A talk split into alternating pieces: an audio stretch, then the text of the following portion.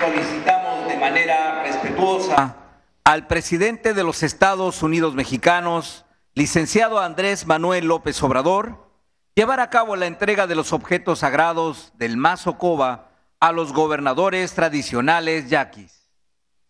Únate a Yosire Kanoji Kaine Inika, presidente de los Estados Unidos mexicanos, licenciado Andrés Manuel López Obrador, Inibe, Masokobata y Toman Potosimba Megorna, equipo Pueblo Bele Katana, Ayekane po Amani.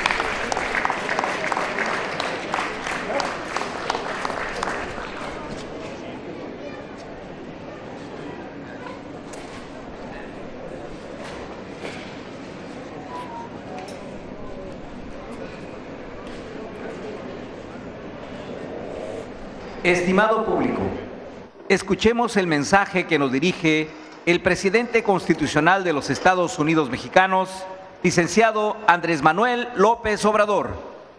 Dime palabra incom yumala meta no licenciado Andrés Manuel López Obrador.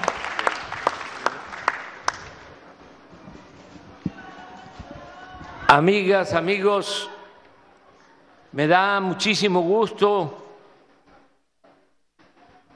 regresar a Willy que como aquí se dijo, ya había visitado en el 2017 y ahora decidí estar de nuevo con ustedes de la cultura y de los pueblos yaquis para evaluar, para ver cómo se va avanzando en el programa de justicia a los pueblos yaquis. Me da gusto que estén aquí todos los gobernadores tradicionales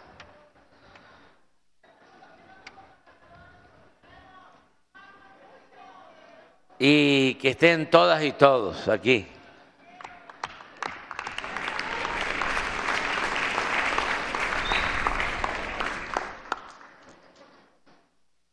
Vamos a continuar avanzando para la restitución de las tierras.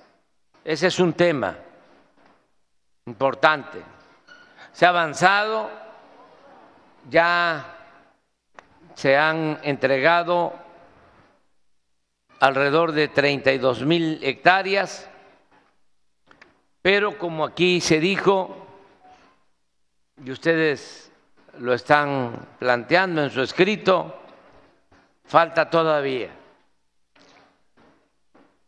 Sobre este asunto les informo que hay voluntad para cumplir, que sigamos restituyendo las tierras a los pueblos yaquis.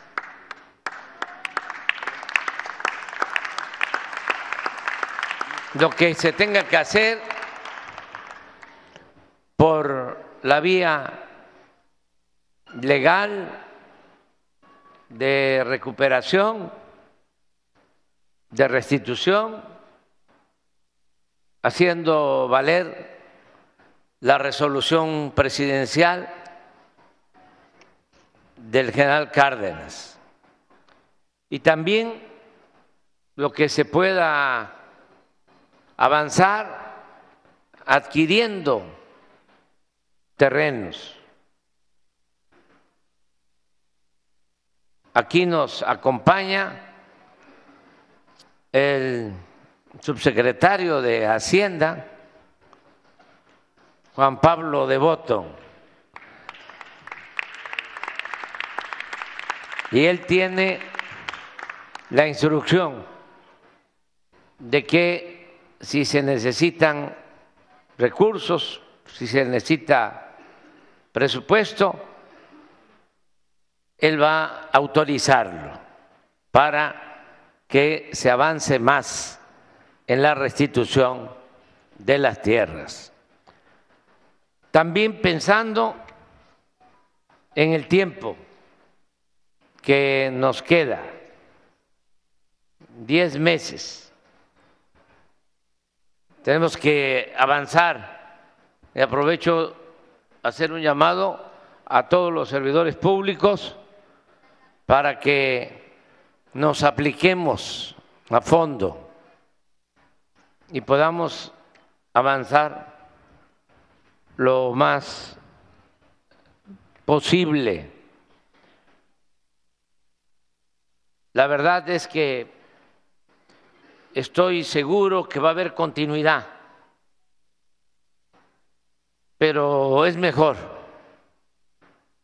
eh, actuar de manera precavida. Va a haber continuidad porque el pueblo está apoyando la transformación, pero no debemos de confiarnos. Tenemos que avanzar lo más que se pueda. El presidente Juárez decía, avancemos, aprovechemos el tiempo para que si los reaccionarios nos vencen, que les cueste trabajo dar marcha atrás a lo que ya se avanzó, a lo que ya se logró. Por eso tenemos que aplicarnos más en estos diez meses. Tengo la dicha de contar con el apoyo de mujeres, de hombres que forman parte del gobierno de la República y que actúan con convicción. Son gentes de trabajo, mujeres y hombres, y además honestos, honestas, y formamos un equipo. Lo mismo es una bendición el que se haya ganado por voluntad del pueblo de Sonora la gubernatura y que tengamos un gobernador como Alfonso Durazo.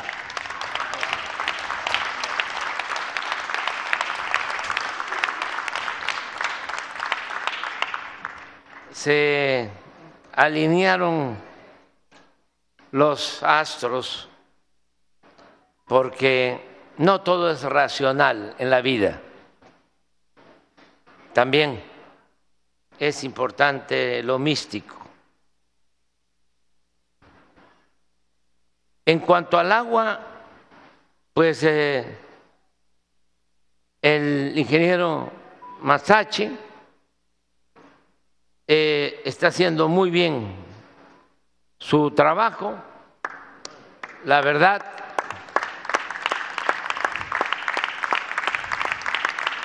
son dos obras importantes que tenemos que dejar terminadas. Eh, no podemos dejarlas inconclusas. Una es el acueducto y otra es el distrito de riego. En el caso del acueducto se va avanzando bastante. Esto va a permitir pues que se tenga agua potable, agua saludable en todos los pueblos. Y también no es nada más el contar con las líneas generales de distribución, sino llevar el agua a los pueblos. Por eso tenemos que seguir adelante. Apunté que se lleva un avance del 71.65%. Y si es así, pues podemos inaugurar en febrero, a finales, no el 30 de febrero. Eh, en febrero podríamos inaugurar a finales, solo el acueducto. ¿Cómo ves, Aarón? Es factible, este presidente. Lo más eh, complejo que tenemos de, de frente es la obra de toma, pero yo creo que en febrero deberá quedar resuelto. Bueno, ya quedamos. Vengo a la inauguración a finales de febrero. Te vamos a dejar hasta el último día. También eh, hay que seguir trabajando ese eh, sistema de riego, el nuevo sistema de riego, ese sí lleva más tiempo, pero eh, pasando la veda electoral, a ver si lo inauguramos. Empieza la veda marzo y termina la primera semana de junio. Entonces, el primer domingo de junio, que son elecciones, ¿qué día es? 2 de junio. 2 de junio. ¿Y el segundo domingo? 9. ¿Cómo ves tú, Herón, que el 9 de junio inauguremos el distrito? Yo creo que estaremos eh, en, en condiciones, nos ha ayudado mucho aquí el Alfonso. gobernador Durazo, sí, también Bueno, estaremos el día ahí. 9 de junio, ya quedamos. Y ya estoy de nuevo aquí con ustedes.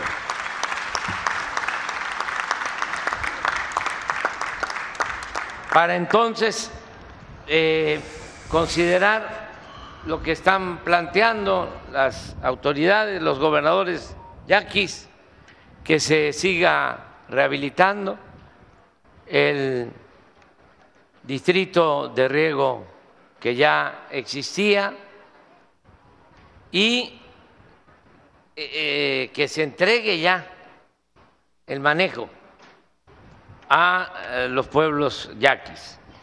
Pero eso no esperemos ni febrero ni junio, eso ya, este año.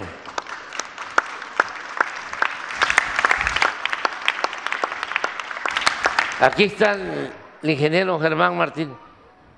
¿Cuándo lo entregamos? Porque eso es una cuestión en un par de semanas. de trámite. de trámite. ¿De qué depende? Yo creo que el proyecto de distrito de riego, el acueducto, pues ha sido un gran, eh, una gran obra en la cual participan nuestros compañeros eh, yaquis. Eh, Aarón ha estado muy en comunicación con ellos, muy constantemente, pero considero que mes de junio, mediados de junio, también pudiéramos concluir todo, toda la entrega. No, no lo acepto. Ah, No, nada más es no, la transferencia ya está, ya está eh, la entrega. ¿Cuándo?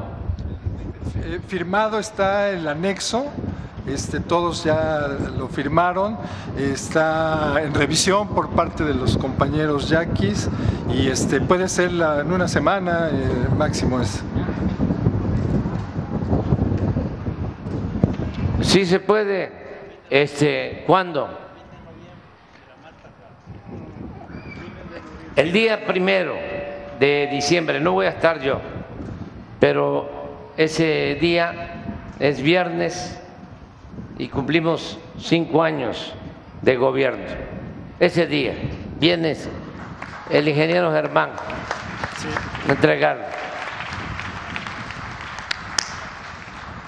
En cuanto al plan de bienestar general, tomamos en cuenta las peticiones, lo que están solicitando en el escrito.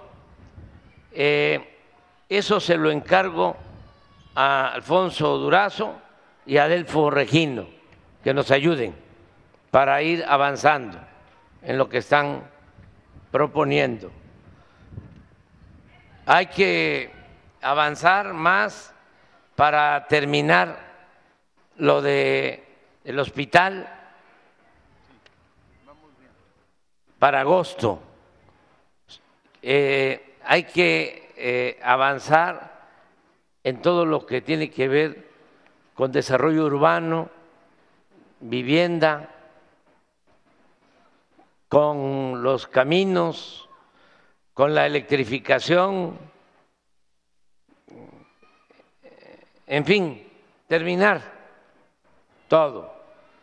Yo vendría todavía tres veces. Vengo, ya lo dijimos, a finales de febrero, regreso el día 9 de junio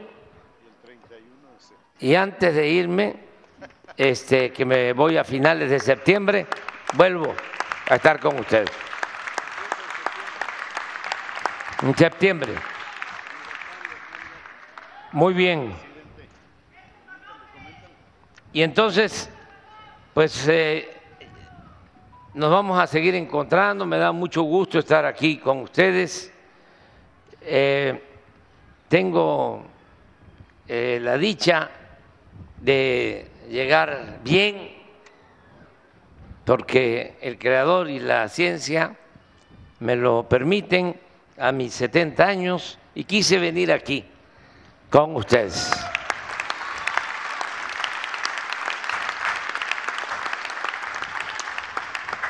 Soy muy agraciado, afortunado, me siento muy feliz porque estoy haciendo lo que me gusta.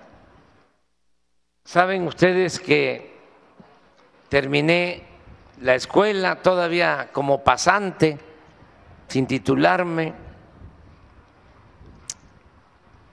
Cuando terminé eh, en la Facultad de Ciencia Política de la UNAM, a los 24 años, mi primer encargo, mi primer puesto fue de director del Instituto Nacional Indigenista en Tabasco. Llevo desde entonces 46 años estaba yo sacando cuenta, trabajando para los pobres. Y eso me llena de orgullo. Yo nací como la canción de Ana Belén, nací en el 53, 1953. Y no quiero que se malinterprete, pero me siento muy orgulloso porque yo tengo eh, héroes que admiro. Por ejemplo, en lo nacional, entre otros, les puedo decir a quienes admiro, a Hidalgo, a Morelos, a Juárez, a Madero, a Villa, a Zapata y al general Cárdenas.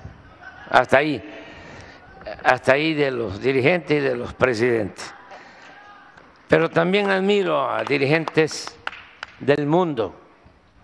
Y fíjense, eh, el cura Hidalgo nació también en el 53, pero en 1753 nació el cura Hidalgo.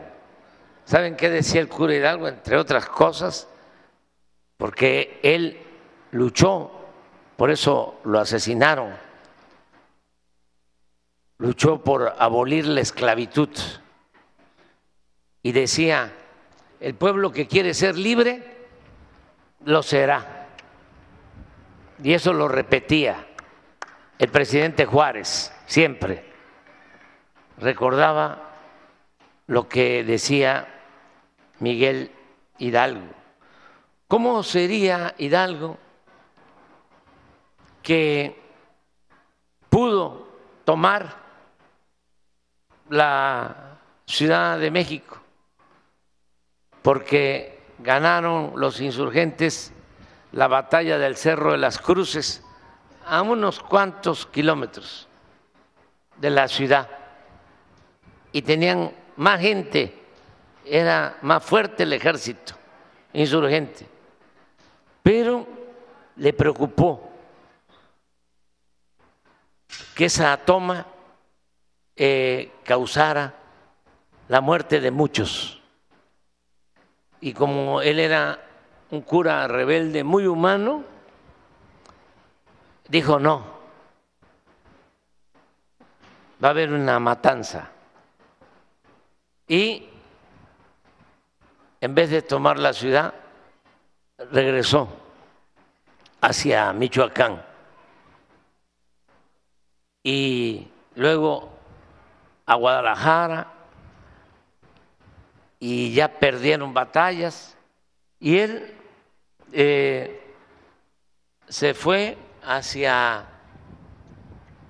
pues Chihuahua buscando protección y en Coahuila lo detienen, lo llevan a Chihuahua y ahí lo ejecutan. Los opresores no le tuvieron ninguna compasión. Pero no solo eso, como le tenían mucho coraje, porque había luchado para que se aboliera la esclavitud, había mucho odio en contra de él, lo asesinan en Chihuahua, le cortan la cabeza y como escarmiento exhiben la cabeza 10 años en la plaza principal de Guanajuato. Así son de rencorosos los conservadores por eso admiro mucho al cura Hidalgo, que es el padre de nuestra patria. Y al otro que admiro, nació también, nada más que ese no mexicano, sino cubano, José Martí, nació en 1853. Y Martí, por ejemplo, hablando del dictador Porfirio Díaz, que mandó a reprimir a sus antepasados, al pueblo yaqui. Hubieron, hoy lo decía en la mañana, como 15 mil muertos y desterrados para ir a trabajar como esclavos. Y todo para quitarles las tierras y el agua. Actuaron de manera despiadada contra los pueblos originarios. Bueno, en ese entonces cuando Porfirio Díaz llega a la presidencia y no de manera democrática, sino por la fuerza y mintiendo al pueblo. Llegó con la bandera de la no reelección y derrocó al gobierno legal y legítimo de Sebastián Lerdo de Tejada. En ese entonces, 1876, estaba joven en México haciendo periodismo José Martí, el mártir de la independencia de Cuba, que luchó por la independencia de Cuba. Y cuando llega Porfirio Díaz, que todavía ni se sabía cómo se iba a comportar, que llegó con la bandera de la no reelección y se quedó 34 años en el gobierno. Bueno, pero miren la sensibilidad de Martí. Le escribió a un amigo y entre otras cosas le dice, me voy de México. Lo lamento mucho, me voy de México, porque con un poco de luz en la frente no se puede vivir donde mandan tiranos. Ese era José Martí. Por eso, pues estoy muy contento de conmemorar aquí con ustedes los 60, 70, ya no me acuerdo. Este, ¿cuántos años estoy cumpliendo? Nada más decirles que vamos a seguir luchando por la justicia, por la democracia, por la libertad y por la soberanía de nuestra gran nación, nuestra soberanía nacional. Vamos a seguir luchando por México, por nosotros y por los que vienen detrás de nosotros, las nuevas generaciones. Que vivan los pueblos yaquis. Que viva Sonora. ¡Viva México! ¡Viva México! ¡Viva México!